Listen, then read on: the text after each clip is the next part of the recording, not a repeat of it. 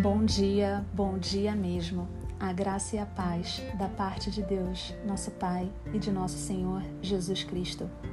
A palavra está no livro de Lucas, capítulo 9, versículos 46 a 48. O maior no reino dos céus. Levantou-se entre eles uma discussão sobre qual deles seria o maior. Mas Jesus, sabendo que se lhes passava no coração, tomou uma criança, colocou-a junto a si e lhes disse: quem receber essa criança em meu nome, a mim me recebe, e quem receber a mim, recebe aquele que me enviou. Porque aquele que entre vós for o menor de todos, esse aqui é grande. Quem é o maior no reino dos céus? Para tratar dessa questão hierárquica, Jesus faz uma demonstração com uma criança.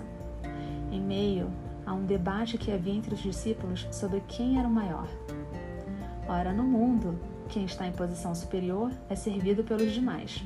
Porém, não é assim no reino dos céus. Então Jesus toma uma criança e diz: Porque aquele que entre vós for o menor de todos, esse é que é grande.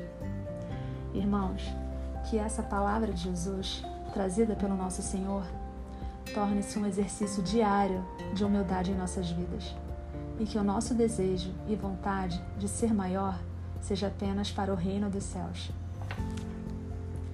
A graça e a paz sejam com todos que amam sinceramente ao nosso Senhor Jesus Cristo. Bom dia.